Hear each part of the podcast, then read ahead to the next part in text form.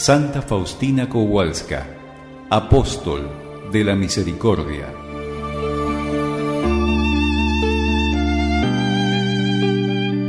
Llegará un momento en que esta obra que Dios tanto recomienda parecerá como si fuera en ruina completa y entonces la acción de Dios seguirá con gran poder que dará testimonio de la verdad. Ella, es decir, la obra, será un nuevo esplendor para la iglesia, aunque haya reposado en ella desde hace tanto tiempo.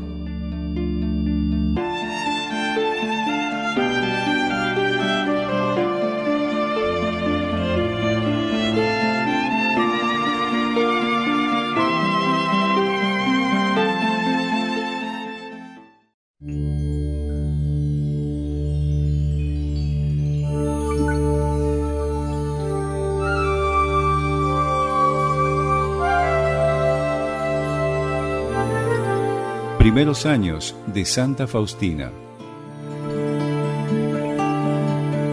Santa Faustina nació en la aldea de Glogowiec, en Suinice, Barkie, Polonia, el 25 de agosto de 1905.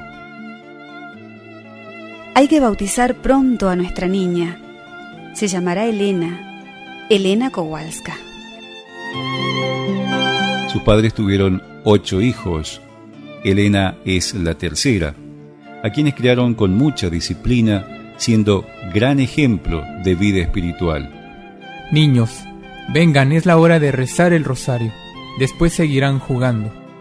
Elena, llama a tus hermanos. Padre nuestro que estás en el cielo, santificado sea tu nombre. Venga a nosotros tu reino. Hágase tu voluntad en la tierra como en el cielo. Danos hoy nuestro pan de cada día, perdona nuestras ofensas, como también nosotros perdonamos a los que nos ofenden. No nos dejes caer en la tentación y líbranos del mal. Amén. Llegó la hora de dormir. Acérquense para darle la bendición. Dios te bendiga y la Virgen te proteja.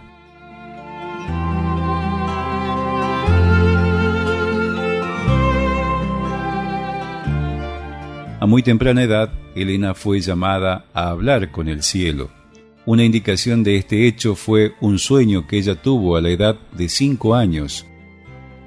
Anoche soñé que estuve caminando de la mano de la Madre de Dios en un jardín precioso. Elena, hace varias noches que me despierto y te encuentro rezando. Si sigues así, vas a perder la cabeza. Oh, no, madre, mi ángel guardián me debe haber despertado para rezar. Nos dice Santa Faustina en su diario.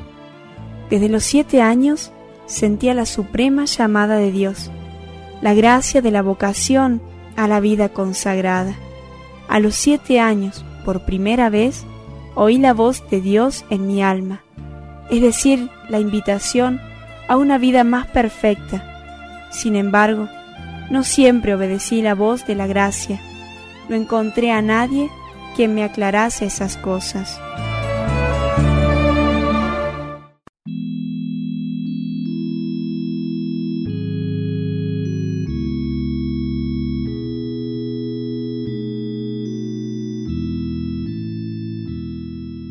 Elena tenía aproximadamente nueve años cuando se preparó para recibir los sacramentos de la confesión y la comunión en la iglesia de San Casimiro.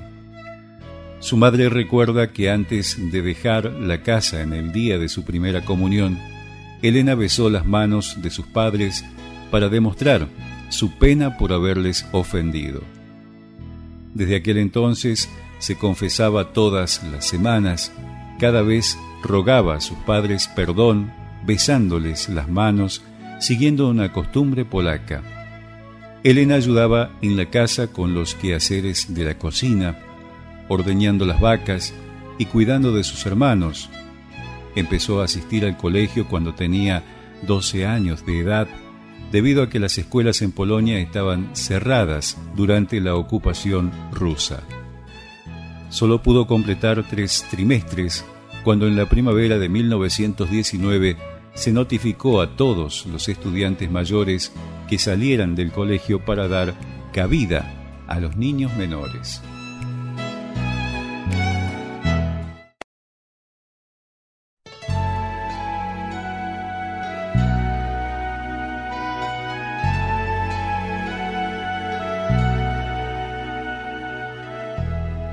A los 15 años comenzó a trabajar como empleada doméstica y de nuevo sintió muy fuertemente el llamado a la vocación religiosa. Pero al presentarle su sentido a sus padres, se lo negaron. Varias veces pidió permiso a sus padres para entrar al convento. La misma santa relata una de estas ocasiones en el diario. El decimoctavo año de mi vida, insistentemente pedí a mis padres el permiso para entrar en un convento. Una categórica negativa de los padres. Después de esa negativa, me entregué a las vanidades de la vida, sin hacer caso alguno a la voz de la gracia, aunque mi alma en nada encontraba satisfacción. Las continuas llamadas de la gracia eran para mí un gran tormento. Sin embargo, intenté apagarlas con distracciones Evitaba a Dios dentro de mí y con toda mi alma me inclinaba hacia las criaturas, pero la gracia divina venció en mi alma. Durante ese mismo año tuvo una experiencia que marcó su vida. Fue invitada a una fiesta junto con su hermana Josefina en el Parque de Venecia, en la ciudad de Lodz.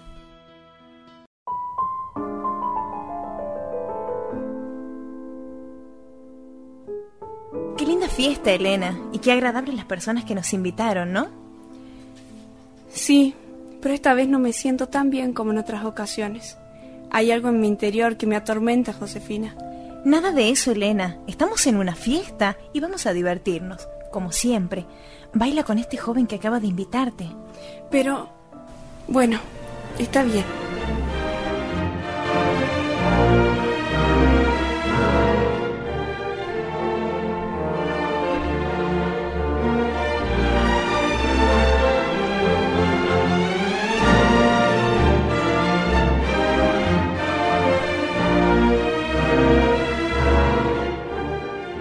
De repente vi a Jesús, a Jesús martirizado, despojado de sus vestiduras, cubierto de heridas, diciéndome esas palabras. ¿Hasta cuándo me harás sufrir? ¿Hasta cuándo me engañarás? En aquel momento dejaron de sonar los alegres tonos de la música. Desapareció de mis ojos la compañía en que me encontraba. Nos quedábamos Jesús y yo. Me senté junto a mi querida hermana, disimulando lo que ocurría en mi alma con un dolor de cabeza. Un momento después, abandoné discretamente la compañía y a mi hermana, y fui a la catedral de San Estanislao Kotka. Estaba anocheciendo, había poca gente en la catedral. Sin hacer caso a los que pasaban alrededor, me postré en cruz delante del Santísimo Sacramento y pedí al Señor que se dignara hacerme conocer qué había de hacer en adelante.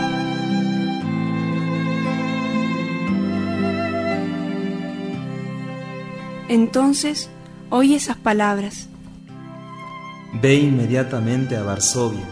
Allí entrarás en un convento. Me levanté de la oración, fui a casa y solucioné las cosas necesarias.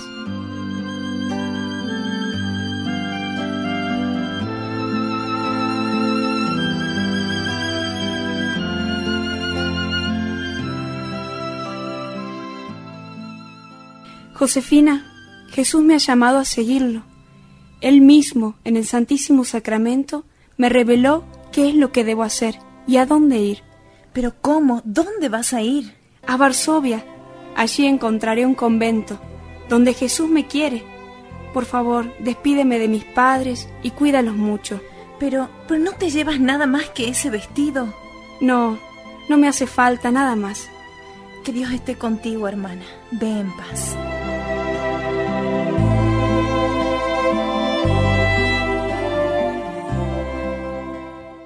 Pidió a la Santísima Virgen que la guiara y la dejara saber dónde dirigirse.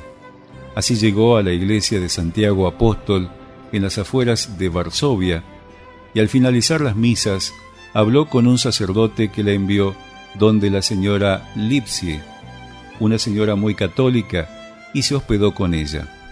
Durante su estadía con la familia Lipsie, visitó varios conventos, pero todas las puertas le fueron cerradas. Pidiéndole al Señor que no la dejara sola, buscaba una respuesta a su oración. Pero el Señor quería enseñarle que Él siempre responde a nuestras oraciones solo en su tiempo, no en el nuestro. Santa Faustina se dirigió a las puertas de la casa madre de la Congregación de las Hermanas de Nuestra Señora de la Misericordia, en la calle Signia, en Varsovia, donde la Madre General la interrogó. Hija, pregúntale al Señor de la casa si Él te acepta. Lo haré, Madre. Indíqueme dónde está la capilla.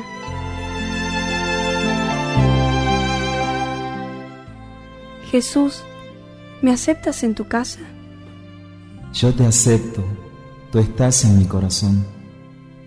Si el Señor te acepta, yo también te acepto. Esta es tu casa.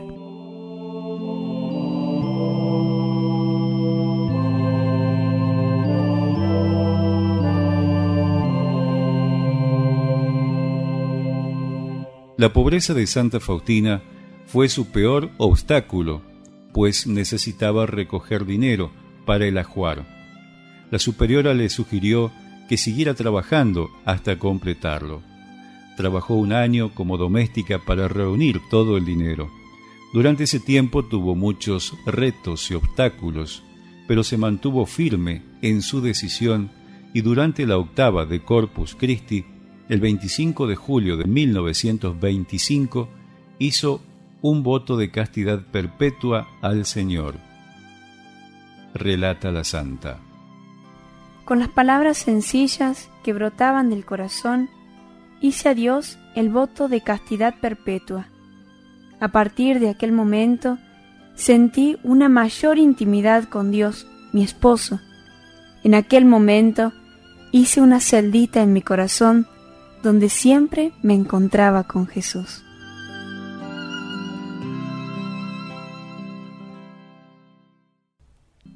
El 2 de agosto de 1925, fiesta de Nuestra Señora de los Ángeles, entró en la congregación como postulante. Pocas semanas después de haber entrado, tuvo la tentación de irse del convento. Fue en busca de la Madre Superiora y al no encontrarla, se fue a su celda. Estando en su cuarto, tuvo una visión de Jesús con su rostro destrozado y cubierto de llagas. Ella le preguntó, Jesús, ¿quién te ha herido tanto? Esto es el dolor que me causarías si te vas de este convento. Es aquí donde te he llamado y no a otro, y tengo preparadas para ti muchas gracias. Ella comprendió que Dios realmente la quería ahí y a la mañana siguiente confesó a su director espiritual lo que le había ocurrido y le confirmó que realmente Dios la quería ahí. Como postulante, se familiarizó en sus ejercicios espirituales, fue encargada de la cocina, de limpiar el cuarto de la madre Barquieves y de cuidarla durante su enfermedad. A causa de sus conflictos interiores, su gran fervor espiritual y el cambio de vida, la salud de Santa Faustina empezó a decaer. Las superioras alarmadas por el agotamiento que manifestaba, la enviaron a Skolimov, a la casa de descanso, en compañía de dos hermanas.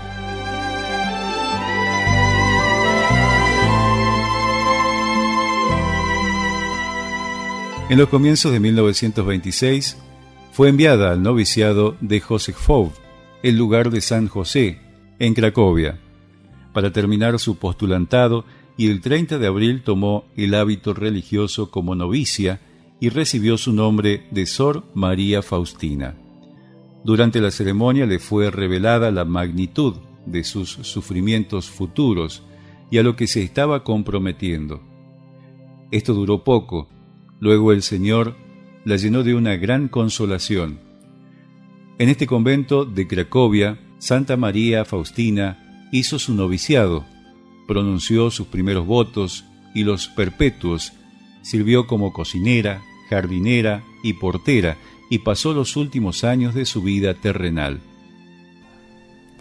En el momento en que el obispo me puso el anillo, Dios penetró todo mi ser. Desde los votos perpetuos, mi relación con Dios se hizo más estrecha que nunca. Siento que amo a Dios y siento también que Él me ama. Mi alma, habiendo conocido a Dios, no sabría vivir sin Él.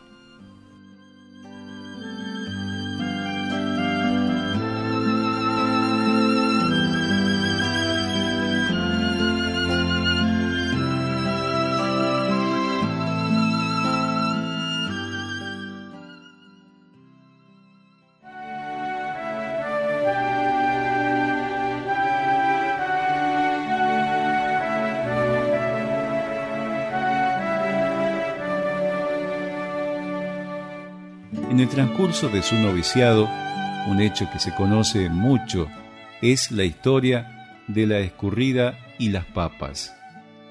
Debido a la gran debilidad que sufría, esta tarea se le dificultaba cada día más. Hermana Elena, como cocinera, es muy buena, pero hace un tiempo que noto que está cansada, y hoy más que otros días. Sí, hermana, a veces me siento muy débil sobre todo a la hora de escurrir las papas.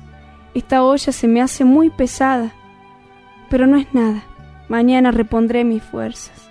Un día cuando hizo su examen de conciencia, se quejó al Señor de su debilidad. Oh Jesús, ¿por qué? Me cuesta demasiado cumplir con mis responsabilidades. Escuchó estas palabras. Desde hoy tendrás más facilidad pues yo te fortaleceré. A la noche confiada por lo que el Señor le había prometido, se apresuró a tomar la olla, la levantó con facilidad y la escurrió perfectamente. Cuando levantó la tapa para dejar salir el vapor, en vez de papas, ella vio ramos de rosas, las más hermosas que jamás hubiese visto. Tratando de comprender esta visión, escuchó estas palabras. Yo cambié tu trabajo tan duro en un ramillete de las más bellas flores, y su perfume sube a mi trono. Después de esto, ella buscaba cómo hacer este trabajo diariamente, aun cuando no le tocaba, porque comprendió que le agradaba al Señor.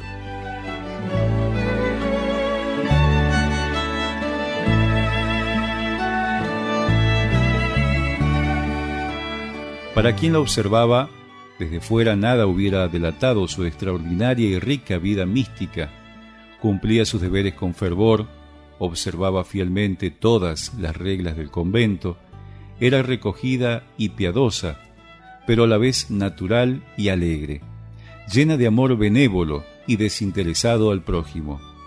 Sus hermanas recuerdan que Santa Faustina fue una grata compañía durante el noviciado y su conducta al orar provocaba en las otras novicias una gran reverencia a la majestad de Dios.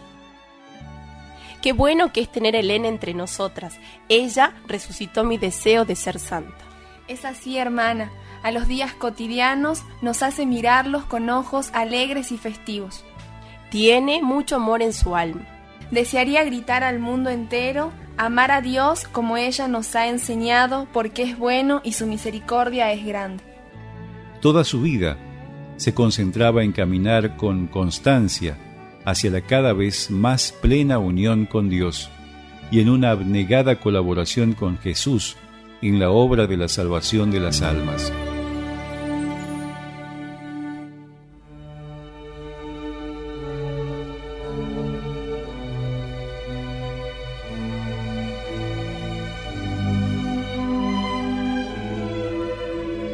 Jesús mío, tú sabes que desde los años más tempranos deseaba ser una gran santa, es decir, deseaba amarte con un amor tan grande como ninguna alma te amó hasta ahora.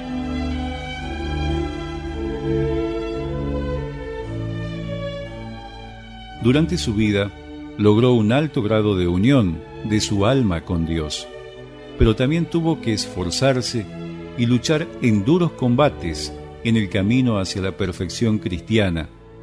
El Señor la colmó de muchas gracias extraordinarias, los dones de contemplación y de profundo conocimiento del misterio de la divina misericordia, visiones, revelaciones, estigmas ocultos, los dones de profecía, de leer en las almas humanas y desposorios místicos. Colmada de tantas gracias, escribió, Ni las gracias, ni las revelaciones, ni los éxtasis, ni ningún otro don concedido al alma la hacen perfecta, sino la comunión interior del alma con Dios.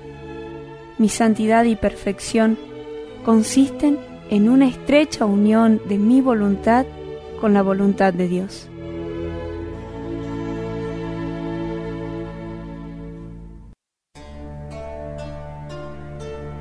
La noche oscura del alma. Santa Faustina sufrió la mayor parte de su noviciado constantes combates interiores. No podía meditar ni sentir la presencia de Dios. Sufrió fuertes tormentos y tentaciones, aún estando en la capilla. En más de una ocasión, estando en la Santa Misa, sintió que blasfemaba contra Dios, no sentía contento con nada, hasta las verdades más amplias sobre la fe le eran difícil de comprender. Durante todo este tiempo Santa Faustina no estuvo sola. Tuvo la ayuda de su maestra de novicias, Sor Joseph Brosa, quien veía en ella grandes gracias venidas de Dios. No se preocupe por nada, hermana. Se lo ordeno en virtud de la santa obediencia. Ahora veo que Dios la llama a una gran santidad. El Señor la desea tener cerca de sí, permitiendo estas cosas tan pronto. Sea fiel a Dios, hermana, porque esto es una señal de que la quiere tener en lo alto del cielo.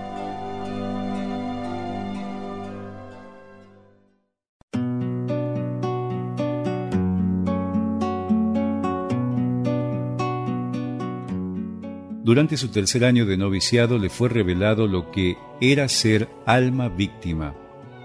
Anota ella en su diario. El sufrir es una gracia grande. A través del sufrimiento, el alma se hace como la del Salvador. En el sufrimiento el amor se cristaliza. Mientras más grande el sufrimiento, más puro el amor. Sor Faustina se ofreció como víctima por los pecadores y con este propósito experimentó diversos sufrimientos para salvar las almas a través de ellos. Durante una hora particular de adoración, Dios le reveló a Santa Faustina todo lo que ella tendría que sufrir. Falsas acusaciones, la pérdida del buen nombre y mucho más. Cuando la visión terminó, un sudor frío bañó su frente. Jesús le hizo saber que aun cuando ella no diere su consentimiento a esto, ella se salvaría y él no disminuiría sus gracias y seguiría manteniendo una relación íntima con ella. La generosidad de Dios no disminuiría para nada. Consciente de que todo el misterio dependía de ella, consintió libremente al sacrificio en completo uso de sus facultades. De repente, cuando había consentido a hacer el sacrificio con todo mi corazón y todo mi entendimiento, la presencia de Dios me cubrió. Me parecía que me moría de amor a la vista de su mirada. Durante la cuaresma de ese mismo año, 1933, experimentó en su propio cuerpo y corazón la pasión del Señor, recibiendo invisiblemente los estigmas únicamente su confesor lo conoció. Ella lo narra así. Un día, durante la oración, vi una gran luz. y de esta luz salían rayos que me envolvían completamente. De pronto sentí un dolor muy agudo en mis manos, en mis pies y en mi costado, y sentí el dolor de la corona de espinas. Pero esto fue solo en un tiempo bien corto. Tiempo más tarde, cuando Santa Faustina se enfermó de tuberculosis, experimentó nuevamente los sufrimientos de la pasión del Señor, repitiéndose todos los viernes y algunas veces cuando se encontraba con un alma que no estaba en estado de gracia. Aunque esto no era muy frecuente, los sufrimientos eran dolorosos y de corta duración. No los hubiera soportado sin una gracia especial de Dios.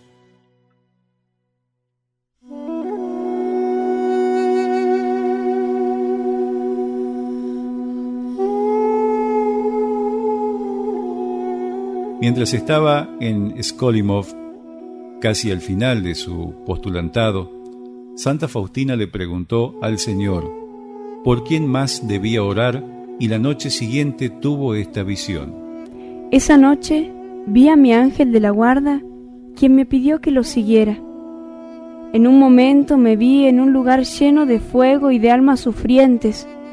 Estaban orando fervientemente por sí mismas pero no era válido. Solamente nosotros podemos ayudarlas. Las llamas que las quemaban no podían tocarme. Mi ángel de la guarda no me dejó sola ni un momento.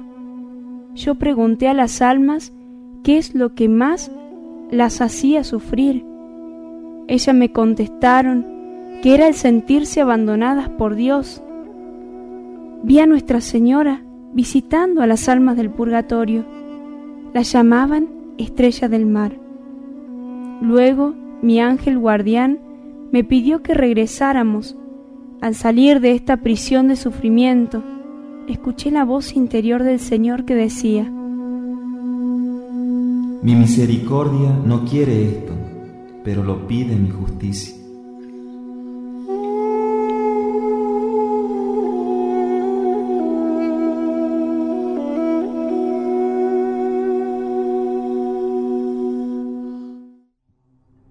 Durante un retiro de ocho días en octubre de 1936, se le mostró a Sor Faustina el abismo del infierno con sus varios tormentos, y por pedido de Jesús, ella dejó una descripción de lo que se le permitió ver. Hoy día fui llevada por un ángel al abismo del infierno. Es un sitio de gran tormento. Cuán terriblemente grande y extenso es las clases de tortura que vi. La primera es la privación de Dios. La segunda es el perpetuo remordimiento de conciencia. La tercera es que la condición de uno nunca cambiará. La cuarta es un fuego que penetra en el alma sin destruirla, un sufrimiento terrible, ya que es puramente fuego espiritual, prendido por la ira de Dios. La quinta es una oscuridad continua y un olor sofocante terrible. A pesar de la oscuridad, las almas de los condenados se ven entre ellos. La sexta es la compañía constante de Satanás. La séptima es una angustia horrible, odio a Dios, palabras indecentes y blasfemias. Estos son los tormentos que sufren los condenados. Pero no es el fin de los sufrimientos. Existen tormentos especiales destinados por almas en particular. Estos son los tormentos de los sentidos. Cada alma pasa por sufrimientos terribles e indescriptibles, relacionados con el tipo de pecado que han cometido. Existen cavernas y fosas de tortura donde cada forma de agonía difiere de la otra. Yo hubiera fallecido a cada vista de las torturas si la omnipotencia de Dios no me hubiera sostenido. Estoy escribiendo esto por orden de Dios, para que ninguna alma encuentre una excusa diciendo que no existe el infierno o que nadie ha estado ahí y por lo tanto nadie puede describirlo.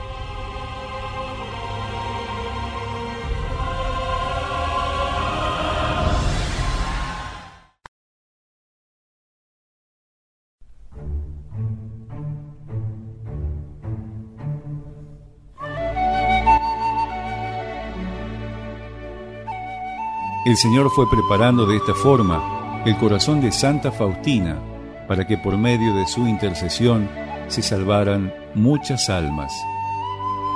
El 27 de noviembre de 1936, cuando la debilidad la llevó a la cama, escribió la siguiente visión del cielo. Hoy día estuve en el cielo en espíritu y vi sus bellezas incomparables y la felicidad que nos espera para después de la muerte. Como todas las criaturas alaban y dan gracias a Dios sin cesar. Esta fuente de felicidad es invariable en su esencia, pero es siempre nueva, derramando felicidad para todas las criaturas. Dios me ha hecho entender que hay una cosa de un valor infinito a sus ojos, y eso es el amor de Dios. Amor, amor y nuevamente amor, y nada puede compararse a un solo acto de amor de Dios. Dios, en su gran majestad, es adorado por los espíritus celestiales, de acuerdo a sus grados de gracias y jerarquías en que son divididas, no me causó temor ni susto. Mi alma estaba llena de paz y amor. Y mientras más conozco la grandeza de Dios, más me alegro de que Él sea el que es. Me regocijo inmensamente en su grandeza y me alegro de que soy tan pequeña ya que siendo tan pequeña, Él me carga en sus brazos y me aprieta en su corazón. Los siguientes años fueron un entrenamiento del Señor. Ella no sabía lo que Dios estaba haciendo en ella, pero su respuesta era firme e invariable. Sí, Señor, haz en mí tu voluntad. Algo que ella sí veía en todo esto era que el Señor quería su obediencia. Santa Faustina siempre mantuvo una fuerte relación con Dios, sin saber de antemano el camino que Dios trazaba para ella.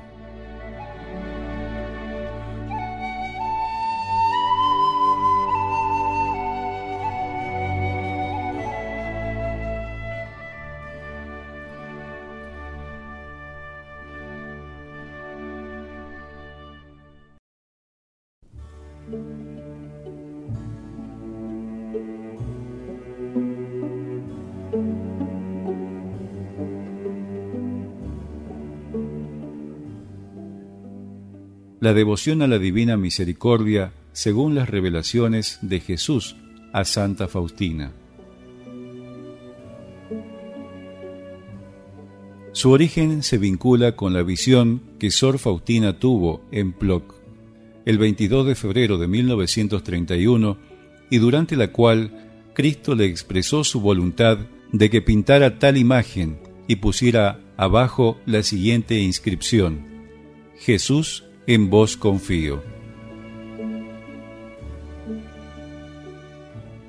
Pinta una imagen según el modelo que ves y firma, Jesús, en ti confío. Deseo que esta imagen sea venerada primero en su capilla y luego en el mundo entero. Prometo que el alma que venere esta imagen no perecerá.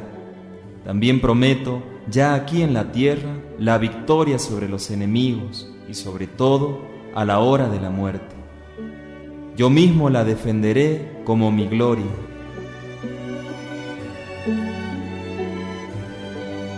La imagen presenta a Cristo resucitado con las señales de la crucifixión en las manos y en los pies, del corazón traspasado, que es invisible en la imagen, y del cual salen dos rayos rojo y pálido.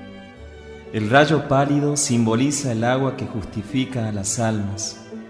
El rayo rojo simboliza la sangre que es la vida de las almas.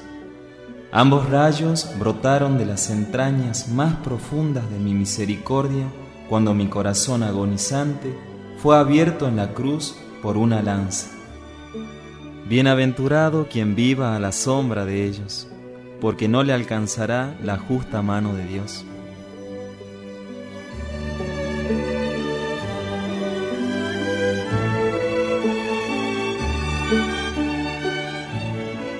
La fiesta de la Divina Misericordia. De acuerdo con el deseo del Señor Jesús, la fiesta ha de celebrarse el primer domingo después de Pascua, lo que indica una estrecha relación que hay entre el misterio de redención y esta fiesta. La liturgia de ese momento alaba con la máxima plenitud a Dios en el misterio de su misericordia. La fiesta de la misericordia ha de ser no solamente un día de adoración especial a Dios en este misterio, sino también un día en que Dios colma de gracias a toda la humanidad, en especial a los pecadores. El Señor Jesús vinculó grandes promesas a esta fiesta. La más grande la unió con la Santa Comunión que se reciba este día y es la promesa del perdón total de las culpas y de las penas, es decir, de la gracia que recibimos solamente en el sacramento del bautismo. La magnitud de esta fiesta consiste también en que todos, incluso quienes se convierten recién ese día, pueden recibir todo lo que pidan si lo que pidan está conforme a la voluntad de Dios. Dijo Jesús a Sor Faustina, Mi imagen está en tu alma. Deseo que haya una fiesta de la misericordia Quiero que esta imagen que pintarás con el pincel sea bendecida con solemnidad el primer domingo después de la Pascua de Resurrección. Ese domingo debe ser la fiesta de la misericordia. Deseo que los sacerdotes proclamen esta gran misericordia que tengo a las almas pecadoras. Que el pecador no tenga miedo de acercarse a mí. Me queman las llamas de la misericordia deseo derramarla sobre las almas humanas.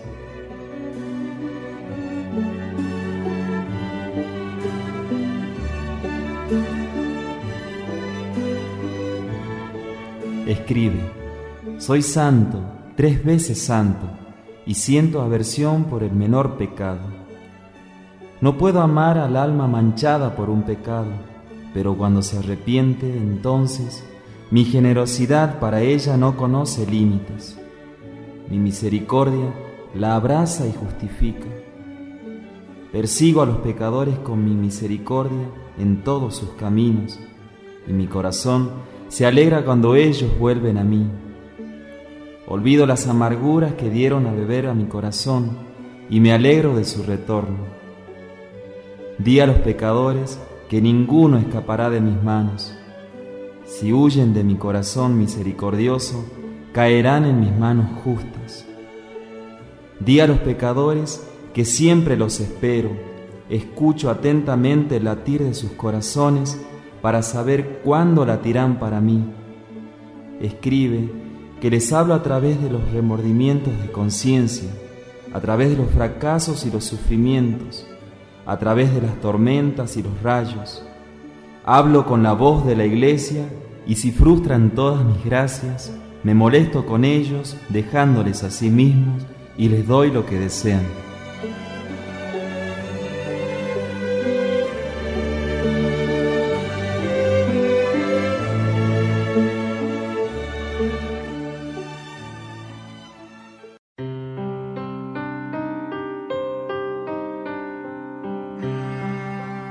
Una hora de meditación de mi dolorosa pasión tiene mayor mérito que un año entero de flagelaciones a sangre.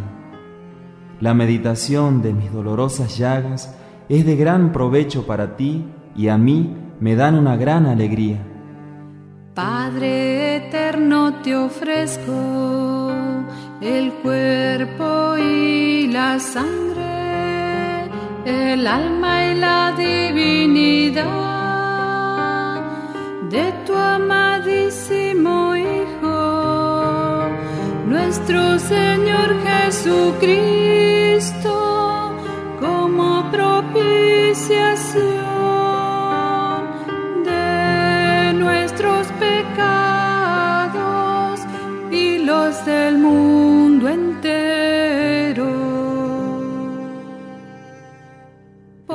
Mi corazón está colmado de gran misericordia para las almas y especialmente para los pobres pecadores.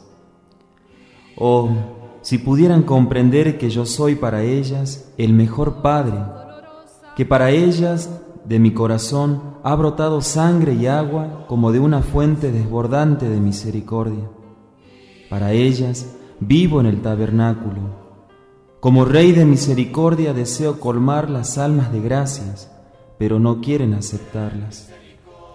Por lo menos, tú ven a mí lo más a menudo posible y toma estas gracias que ellas no quieren aceptar, y con esto consolarás mi corazón.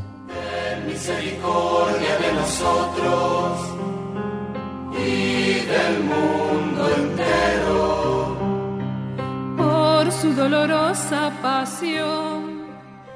Oh, qué grande es la indiferencia de las almas por tanta bondad, por tantas pruebas de amor mi corazón está recompensado solamente con ingratitud, con olvido por parte de las almas que viven en el mundo. Tienen tiempo para todo, solamente no tienen tiempo para venir a mí a tomar las gracias. Misericordia de nosotros y del mundo entero.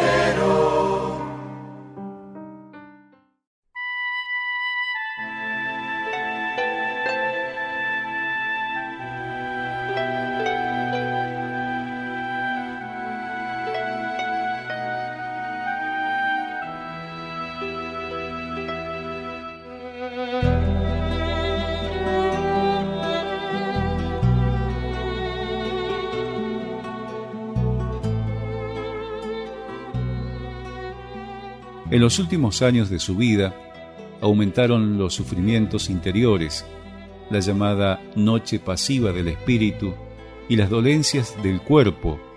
Se desarrolló la tuberculosis que atacó sus pulmones y sistema digestivo. A causa de ello, dos veces fue internada en el hospital de Pratnik en Cracovia por varios meses.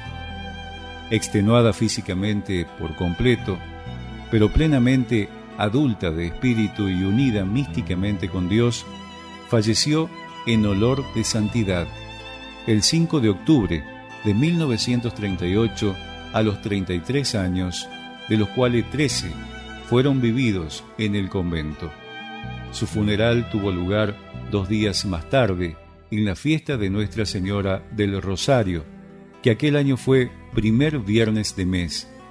Su cuerpo fue sepultado en el cementerio de la comunidad en Cracovia y luego, durante el proceso informativo, en 1966 fue trasladado a la capilla.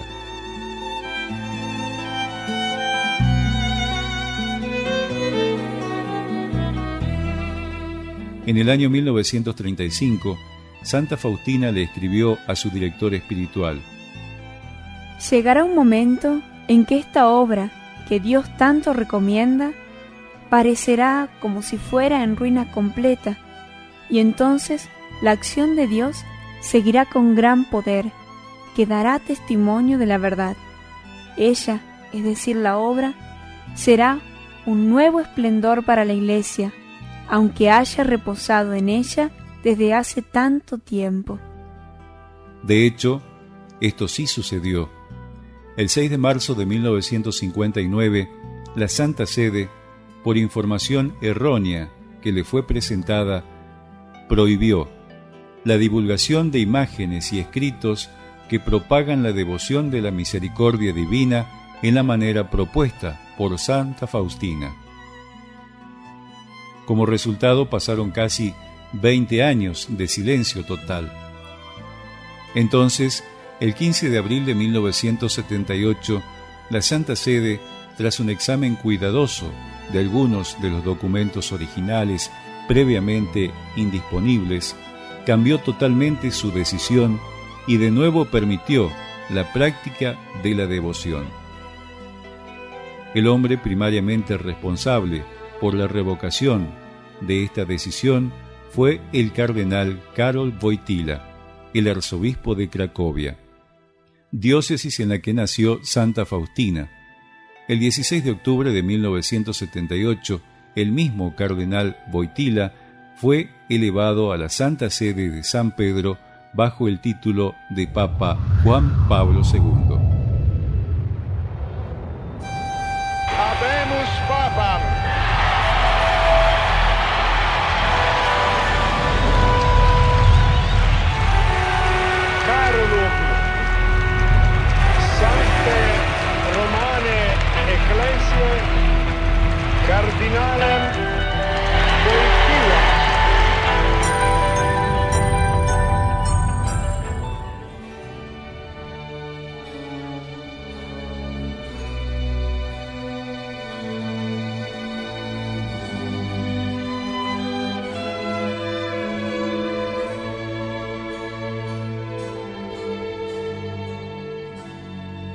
El siete de marzo de mil novecientos noventa y dos se declararon heroicas las virtudes de Sor Faustina. El 21 de diciembre de 1992, una curación por medio de su intercesión fue declarada milagrosa y el 18 de abril de 1993 el Papa Juan Pablo II tuvo el honor de declarar a la venerable sierva de Dios, Sor Faustina Kowalska, beata.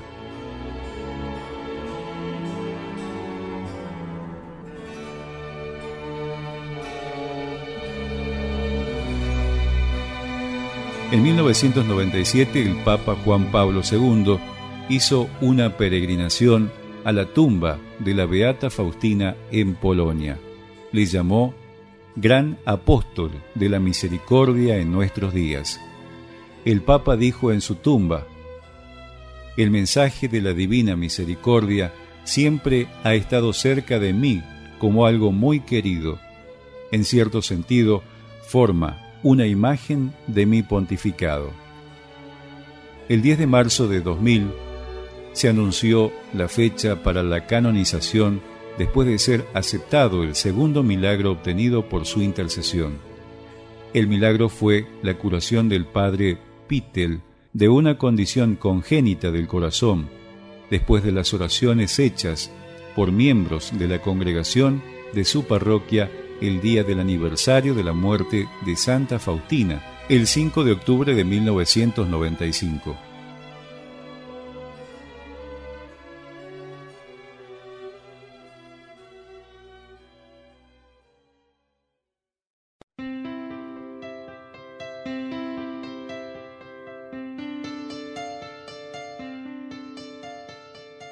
La secretaria de la Misericordia de Dios fue elevada a los altares por el Santo Padre el 30 de abril del año 2000, el Domingo de la Divina Misericordia.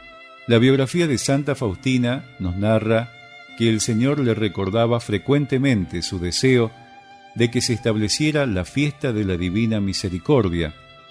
Ella ofreció una novena por esta intención y el 23 de marzo de 1937, martes de Semana Santa, el séptimo día de la novena, Santa Faustina tuvo la siguiente visión. De pronto, la presencia de Dios me invadió e inmediatamente me vi en Roma, en la capilla del Santo Padre, y al mismo tiempo estaba en nuestra capilla. Yo tomé parte en la solemne celebración, simultáneamente aquí y en Roma. Vi al Señor Jesús en nuestra capilla, expuesto en el sacramento de la Eucaristía en el altar mayor. La capilla estaba adornada como para una fiesta, y ese día todo el que quisiera podía entrar. La multitud era tan grande que la vista no podía alcanzarla toda. Todos estaban participando en las celebraciones con gran júbilo, y muchos de ellos obtuvieron lo que deseaban. La misma celebración tuvo lugar en Roma, en una hermosa iglesia, y el Santo Padre con todo el clero estaban celebrando esta fiesta, y entonces súbitamente yo vi a San Pedro, que estaba de pie entre el altar y el Santo Padre. Entonces vi de repente cómo los dos rayos, como están pintados en la imagen, brotaban de la hostia y se extendieron sobre todo el mundo. Esto duró solo un momento, pero pareció como si fuese durante todo el día, y nuestra capilla estuvo repleta todo el día, y todo el día abundó en júbilo. Luego vi en nuestro altar al Señor Jesús vivo, tal como luce en la imagen. Luego, en un instante, me encontré de pie cerca de Jesús y me paré en el altar junto a Jesús y mi espíritu estuvo lleno de una felicidad tan grande. Jesús se inclinó hacia mí y me dijo con gran bondad, ¿Cuál es tu deseo, hija mía? Y yo contesté, deseo que toda adoración y gloria sean dadas a tu misericordia. Yo ya estoy recibiendo adoración y gloria por la congregación y la celebración de esta fiesta. ¿Qué más deseas? Entonces yo miré a la inmensa multitud que adoraba a la divina misericordia y le dije a Jesús, Jesús, bendice a todos aquellos que están reunidos para darte gloria y venerar tu infinita misericordia. Jesús hizo la señal de la cruz con su mano y esta bendición fue reflejada en las almas con un rayo de luz. Muchos ven esta visión en respecto a la canonización de Santa Faustina. Jesús le mostraba a su apóstol los frutos de su trabajo y sufrimientos. Al final de la canonización de Santa María Faustina, el Santo Padre declaró el segundo domingo de Pascua como el Domingo de la Misericordia Divina, estableciendo la fiesta de la Divina Misericordia que Jesús tanto pedía a Santa Faustina.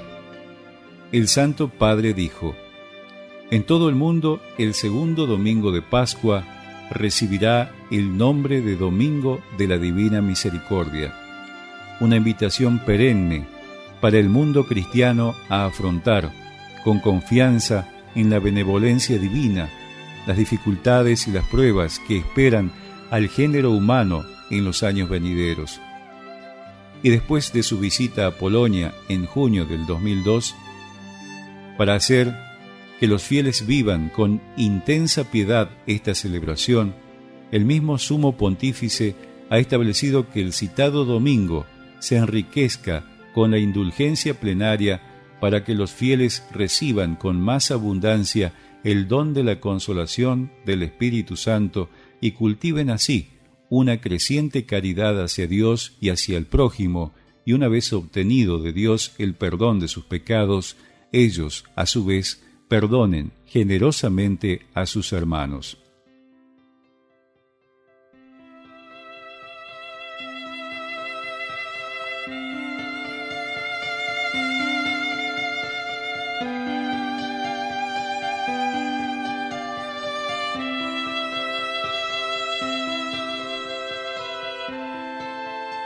Podemos encontrar un paralelo entre los poderosos mensajes que Jesús revela a Santa Faustina sobre la divina misericordia y a Santa Margarita sobre la devoción al Sagrado Corazón. A través de ellas Dios nos manifestó y nos dio a conocer su misericordia encerrada en su Sagrado Corazón.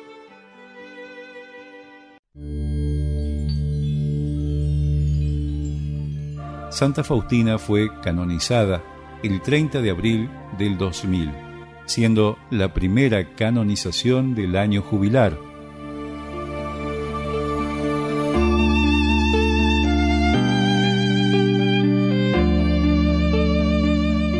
Oh Jesús mío, cada uno de tus santos refleja en sí una de tus virtudes. Yo deseo reflejar tu corazón compasivo y lleno de misericordia. Que tu misericordia, oh Jesús, quede impresa sobre mi corazón y mi alma como un sello, y este será mi signo distintivo en esta vida y en la otra.